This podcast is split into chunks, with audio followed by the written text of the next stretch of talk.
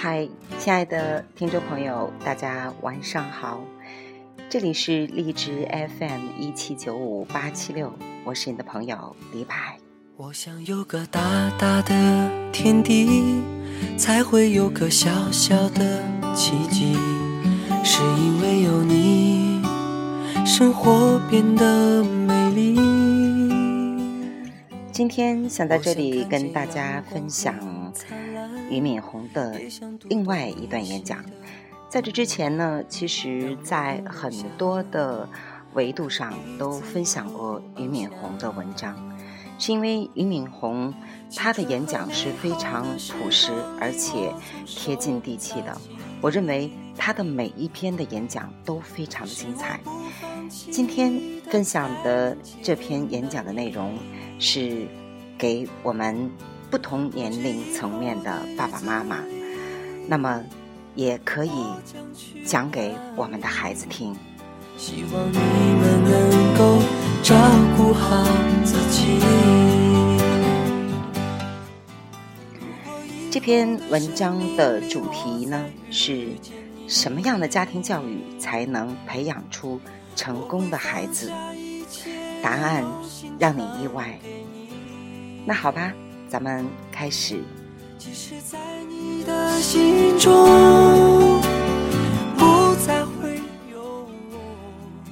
我之所以能够在这儿谈谈家庭教育的心得，的确是因为我接触的孩子太多了。从我在北大开始教书，一直到后来办新东方，到现在从新东方走出去的七百多万学生。我看到很多幸福的学生，也看到了很多被耽误的学生，看到了很多家长因为孩子的成功感到无比的幸福，也看到了很多家长因为孩子的不成功而痛不欲生。我看到很多贫困家庭最后因为孩子有出息而生活的满心幸福。我也看到很多亿万富翁的家庭，最后因为孩子的问题，父母甚至患上了精神分裂症。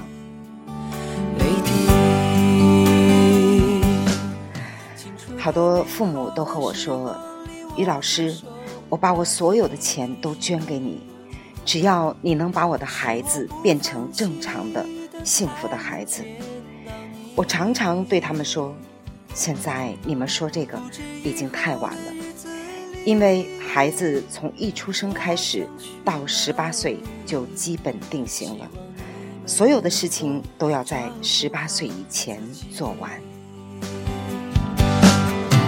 如果以后的生命里我再遇见中国有句古话说：“三岁看大，七岁看老。”现在中国社会处在巨大的转型期，从农业社会一下子进入到了商业社会，而现在中国对商业道德和商业伦理本身的认识又不完整，中国人在商业社会里坑蒙拐骗的现象比比皆是，很多小型企业都陷入这样一个慌乱中间。而在这样一个慌乱中，我们应该怎样教育我们的孩子呢？权利。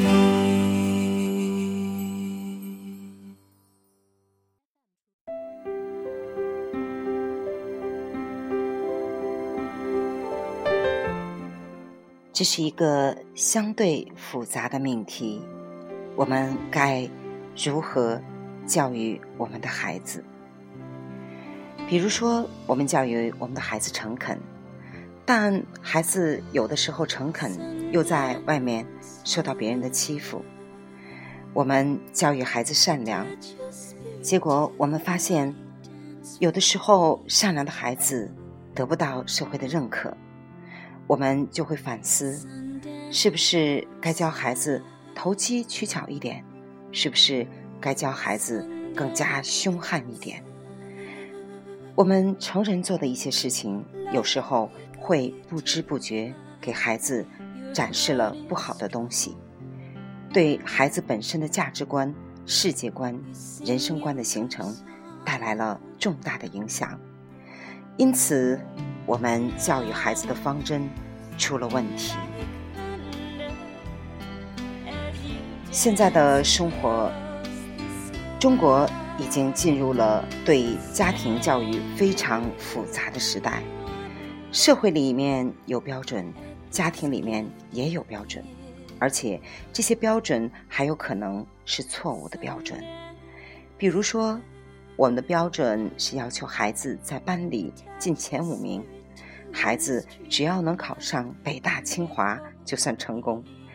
到哈佛、耶鲁，那就更成功。这虽然是标准，但在我看来都是错误的标准。为什么是错误呢？因为它最后变成了家庭的唯一标准，而孩子的成长其实有很多标准。比如说，人品是否高洁是一个标准，个性是否健康也是一个标准。做事是否有创造力、想象力，又是一个标准。有没有吃苦精神，有没有勤奋的精神，是一个标准。在遇到问题，摔倒在地上，敢于爬起来的精神，也是一个标准。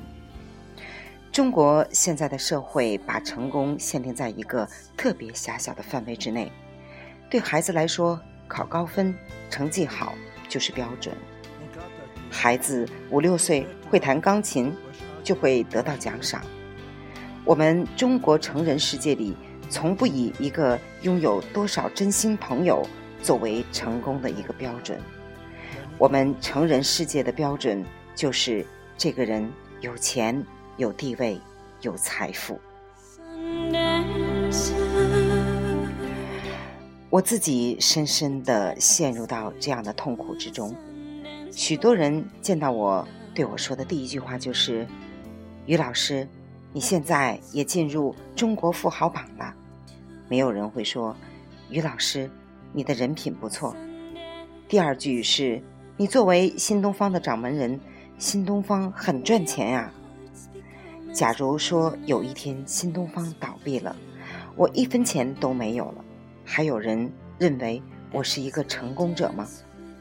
如果我成了一个身无分文、必须靠自己的力气赚钱的人时，还会有人过来告诉我：“于老师，你真是一个了不起的人物。”那时候，我才觉得这个人是我真正的朋友，真正认可了我的成功。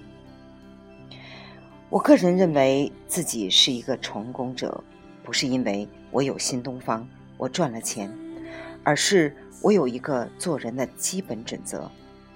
我始终认为我是一个善良的人，我是一个心中没有邪恶念头的人。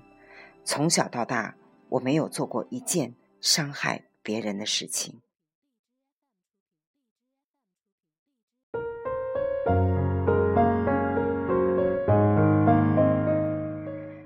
当然，有的时候说话不小心伤了别人的话，这是有可能的。有些是脱口而出，别人会觉得不舒服，我可以向他表示道歉。但是伤天害理的事情，我肯定没有做过。我觉得我成功的第二点在于，我非常愿意去帮助别人。其实，一个人无论在什么地位，都可以帮助别人的。我现在有条件可以向甘肃的地震灾区捐三百万元，可以为甘南建造一座新东方希望小学。我很乐意去帮助他们。当我什么都没有的时候，我们其实也可以帮助别人。大家都认为做事情需要自己有才能，但还有另外一种办法。我举一个简单的例子。我从小就特别热爱劳动，我干农活，干家务活。我在十四岁的时候就获得我们县里的插秧冠军。十七岁时，我是县里优秀的手扶拖拉机手。我父母的勤劳带动我的勤劳。我这个人成绩一直不好也不坏，老师根本不关心我。但我想引起老师和同学的注意。所以我从小学一年级就一直打扫教室卫生。到了北大以后，我养成了一个习惯，每天为宿舍打扫卫生。这一打扫就干了四年，所以我们宿舍从来没排过卫生值日表。另外，我每天都拎着宿舍的水壶去给同学打水，把它当做一种体育锻炼。大家看我打水习惯了，最后还出现这样一种情况：有的时候我忘了打水，同学们就说：“俞敏洪怎么还不去打水？”但是我并不觉得打水是一件多么吃亏的事情，因为大家都是同学。互相帮助是理所当然的。有人说我傻，有人问我这样打水有什么好处？我相信，好处是会有的。你做一件善事，它的回报今年可能会出现，也有可能是十年后出现。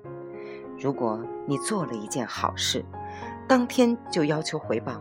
那你一定是个势利眼，也是个心胸狭隘的人。你不要求回报，回报也会来。当你有困难的时候，周围的人都觉得你是好人，他们能不伸手帮你吗？当然，我打水的时候并没有想到我有困难的时候他们会来帮我。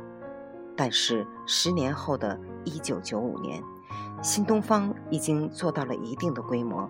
我希望找合作者，就跑到美国和加拿大去寻找我的那些同学。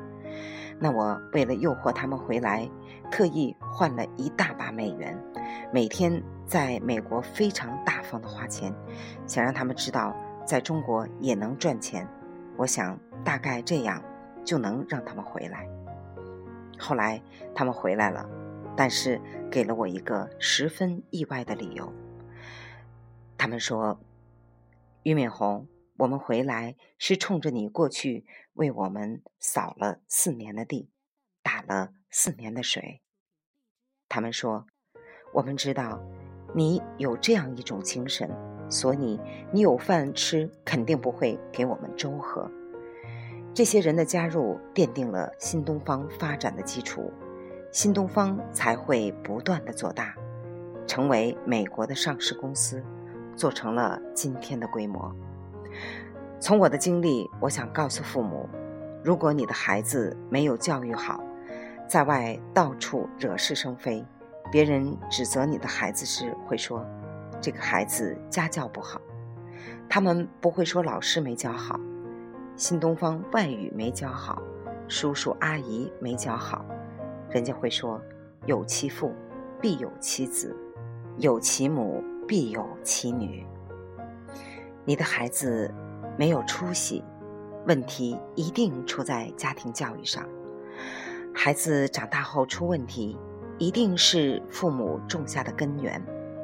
孩子的成功与否，与父母对孩子的家庭教育是否正确息息相关。我们教教孩子，教的是人品和道德，是否把孩子的人品？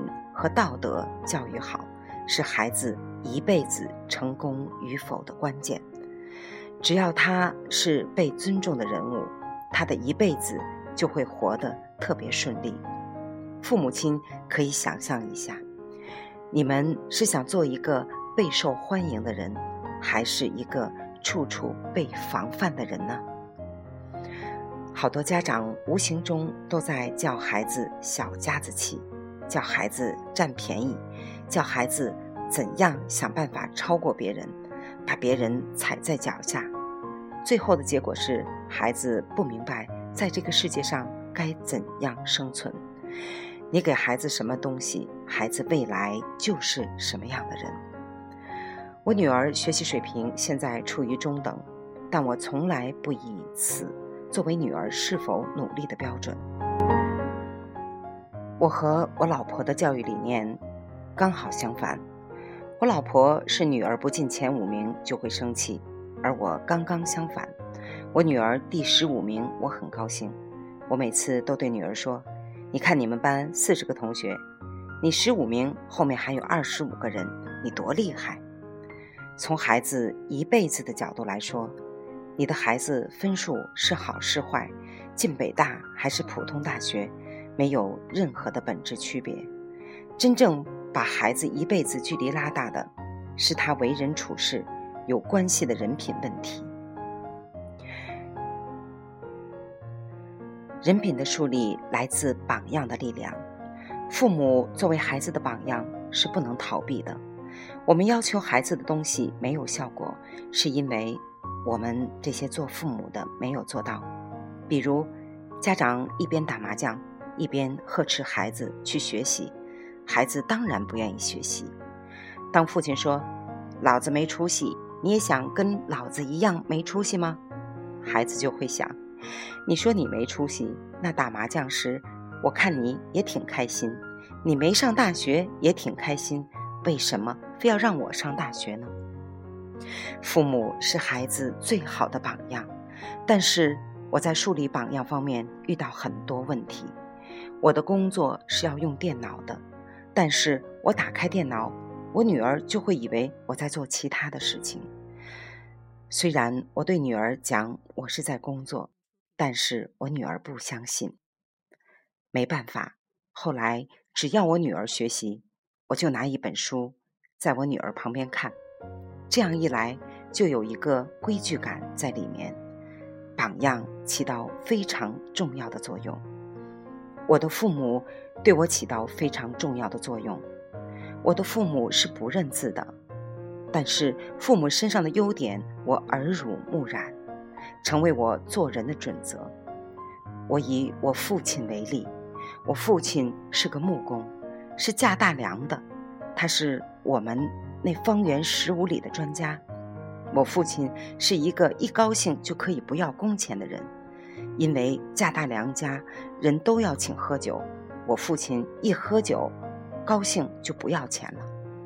因为往家拿不回钱，我母亲就跟我父亲打架。我父亲长得很壮，我母亲很瘦小，结果每次都是我母亲打我父亲。父亲从来不还手，我从父亲那里学到，不管别人说什么，他都特别的无所谓，任何时候都不伤害我的母亲。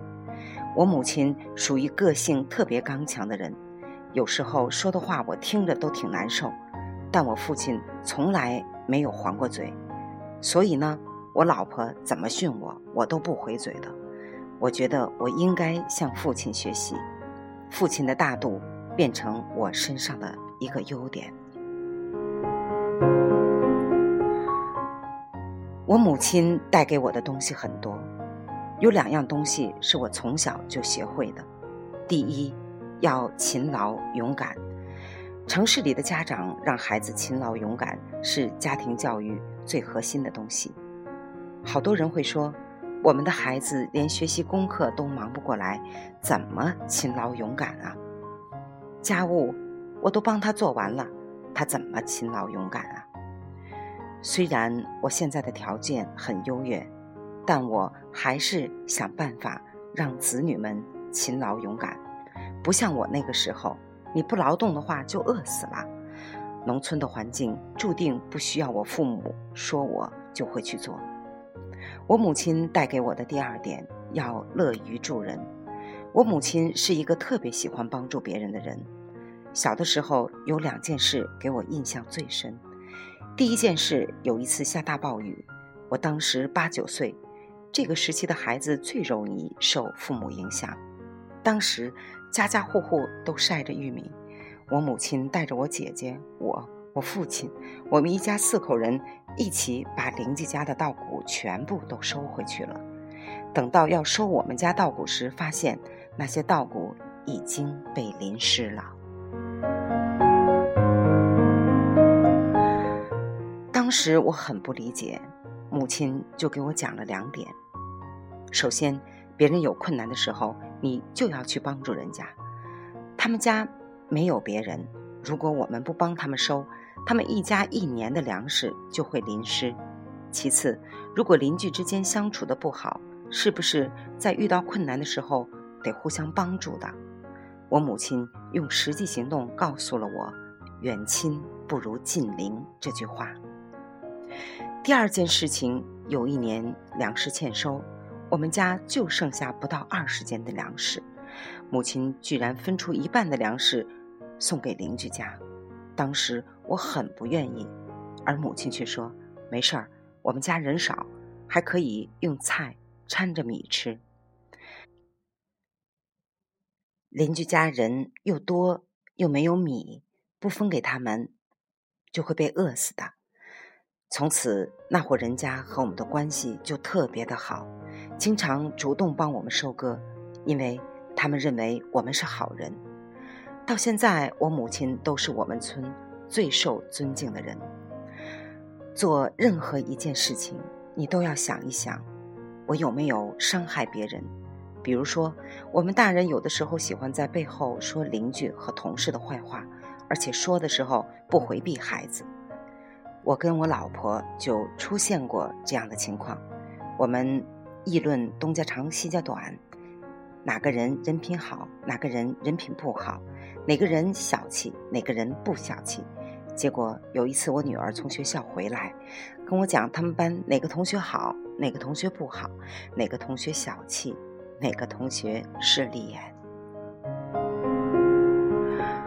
我跟我女儿说，不能说同学坏话。同学天天跟你在一起，他们身上如果有你认为的缺点，你放在心里。更重要的是要你要学习他们的优点呀。我女儿立刻反问一句：“你跟妈妈在一起的时候，不也议论很多叔叔阿姨呀？我为什么不能说同学的坏话？”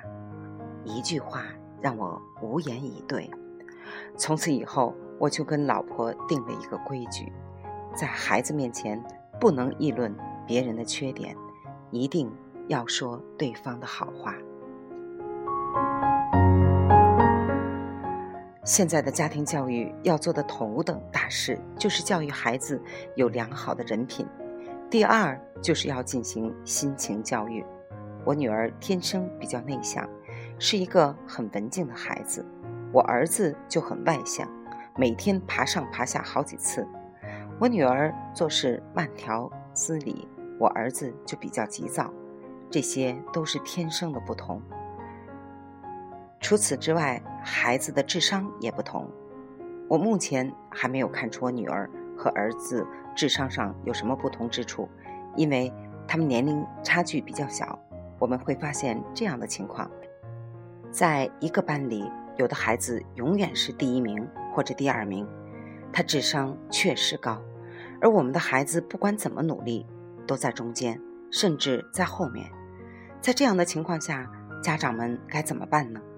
孩子是有区别的，但是只要你的孩子努力，要正常的、快乐的走进教室上课，就能够做出重要的大事来。比如胡雪岩只上了两个月的学，但最后变成了。最厉害的红顶商人，而且还心怀大志，这就是很好的例子。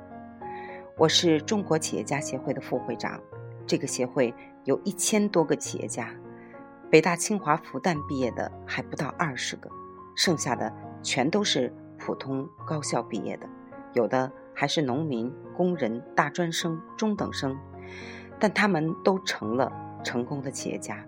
因此，教育。只能决定人生的一部分，不能决定一切。但是，学习仍然是非常重要的，它是一个人生态度的问题。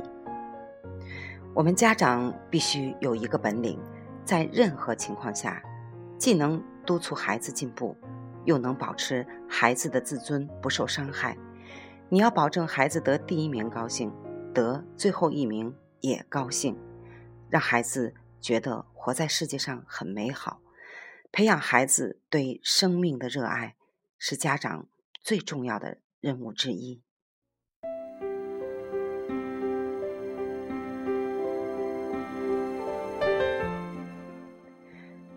美国电影《当幸福来敲门》里的男主角是美国最有钱的人士之一。电影里他扮演是个穷光蛋。家里贫穷，没上过大学，靠推销东西为生。有一次，他在纽交所门口遇到一个满脸笑容的人，那个人是股票经纪人，他就以为当股票经纪人很幸福，于是他就努力当了股票经纪人。后来，他认识了一个股票经纪人培训班里的人，那个人开始看不起他，后来发现他玩魔方很厉害，而这个人恰巧也有同样的爱好。于是被这个人的魔方技巧深深的吸引了，他们两个人也成了好朋友。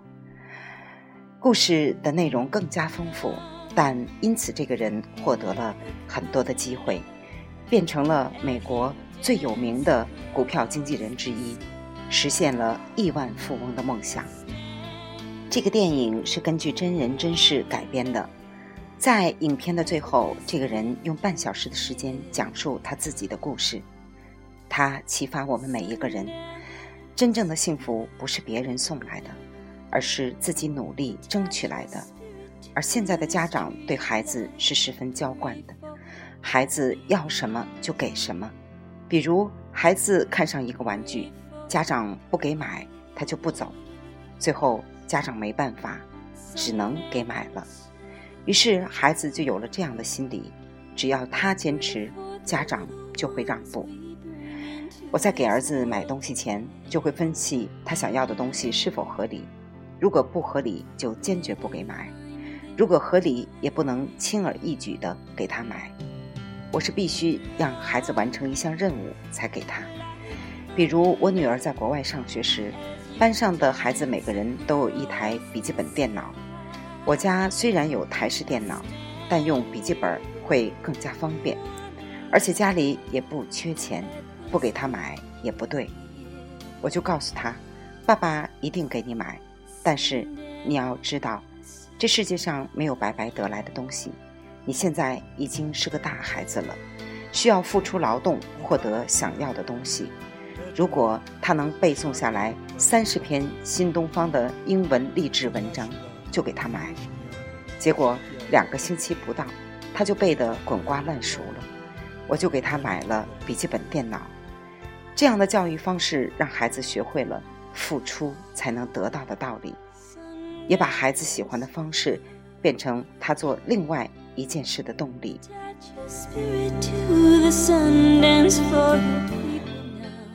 关于如何鼓励孩子的问题，我先讲一个故事。美国有一位著名的物理学家，上初中刚开始学物理的时候，他的物理成绩很差，只考了八分。物理老师找他谈话，让他好好学物理。学生说：“我不喜欢，就是学不好。”老师特别聪明，他告诉这个学生：“别的同学都是六十分及格，你下次只要考到九分就算及格。”学生一想：“我随便画个勾就能及格。”很容易，于是就答应了。结果下次考试考了二十八分，虽然二十八分，老师还是没有理由在全班面前表扬他，因为还是不及格的分数。这个老师就让全班同学把上次的考试成绩和这次的做一个减法。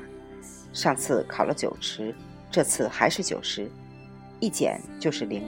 上次九十五，这次九十三，一减。就是负二，这样减到最后，就一个同学剩下二十分，就是这个同学。老师把所有同学两次考试的分数差都写在黑板上，问了个问题：哪个同学进步最大呀？全班同学异口同声地说：“是某某。”这是一个铁的事实，因为只有他一个人进步了二十分。这种鼓励方式不但没有侮辱色彩，而且还有很大的激励作用。这个学生一下子兴奋起来，他想：无论我考到四十八、六十八、八十八，都是全班进步最大的。我有无数的进步的空间。老师做了件非常聪明的事情，孩子就觉得有广阔进步的空间。从此，这个孩子就喜欢上了物理。并最终成为全世界最伟大的物理学家之一。老师的教育方式十分重要，但是家长的教育方式更重要，因为孩子更看重家长的一言一行。我举一个简单的例子：假如你的孩子是全班最后一名，你怎么对待你的孩子呢？大部分家长的反应就是打一顿或者骂一顿。孩子明明知道自己错了，但是没有办法，他就是考了零分，你怎么办呢？你还不断的伤害他，到最后他可能都不学了。我建议家长朋友站在长远的角度上去想一想，第一名和最后一名到底有多少差距？难道没上大学的孩子一辈子就没出息了吗？绝对不是。就像我刚才说的，只要把孩子教育好了。不管做什么都是有出息的。我可以举自己的例子，在高考的时候，我第一年没考上，第二年没考上，第三年才考上了。我用了三年的时间和我的同学拼了一年。我在北大毕业的时候，我们全班五十个同学，我的成绩在班里真的非常差，但成绩并没有阻碍我做成自己的事业。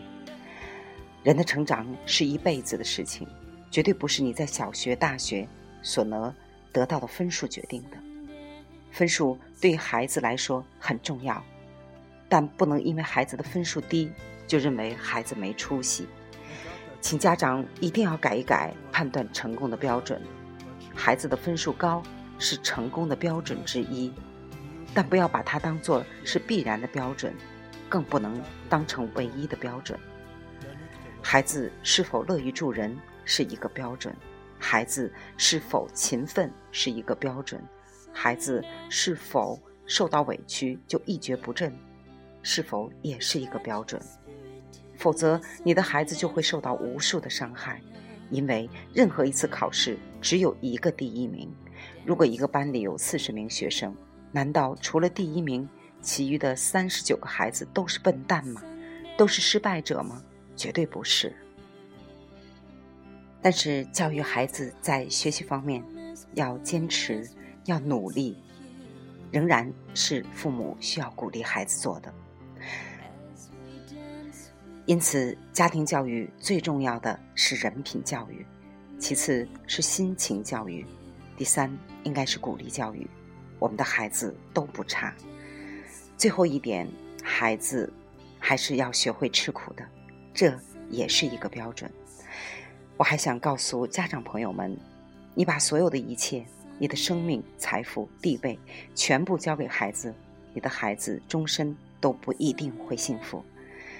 但你只要教会孩子如何做一个成功的人，做一个健全的思维模式的人，教会孩子如何学会追求自己的目标，学会享受达到目标以后的幸福感。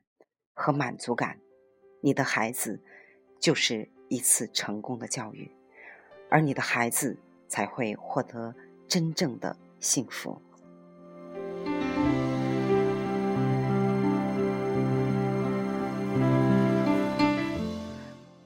我非常喜欢分享俞敏洪的一些演讲的内容，他是一个教育工作者，他每一次演讲。都在深入浅出的，在想影响很多的家长，影响那些正在拼搏的人。他的每一次演讲都能体会出，至少作为我这个青春期孩子的妈妈，都能体会出他那种教书育人的那种强烈的帮助别人的渴望。而我每次都能从他的演讲中获益，因此。我想把他演讲的内容分享给更多的人。我的儿子也是在青春期，他也不是一个学习成绩很好的人，但是他的确挺有福气的，因为他们所在的班级的班主任和学校在很多方面虽然对孩子的管理是比较严厉一些。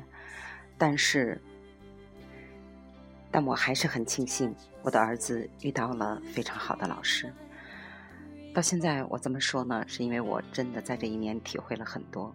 我觉得我和儿子在同时接受他们老师的教育。其实他们的老师在很多教育方面的理念是和这个时代保持同频共振的。我指的是跟比较先进的思想，就比如说俞敏洪说到的：“难道你的孩子考到北大、清华就一定有出息吗？”这也是他们的老师曾经跟我说过的。当时我听到这句话的时候，我真的非常感动。我觉得老师都没有看扁我的儿子，没有放弃我的儿子。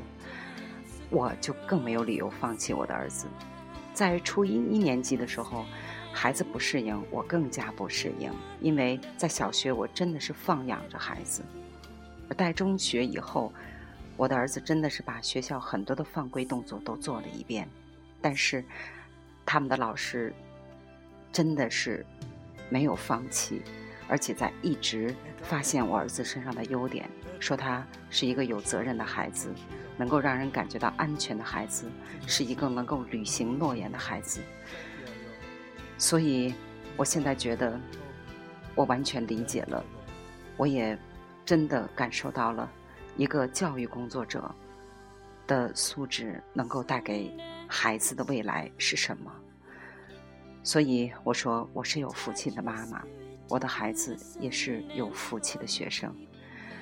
在未来的日子，我想我和我的儿子都在共同的成长，而且这种成长有痛，但是快乐更多。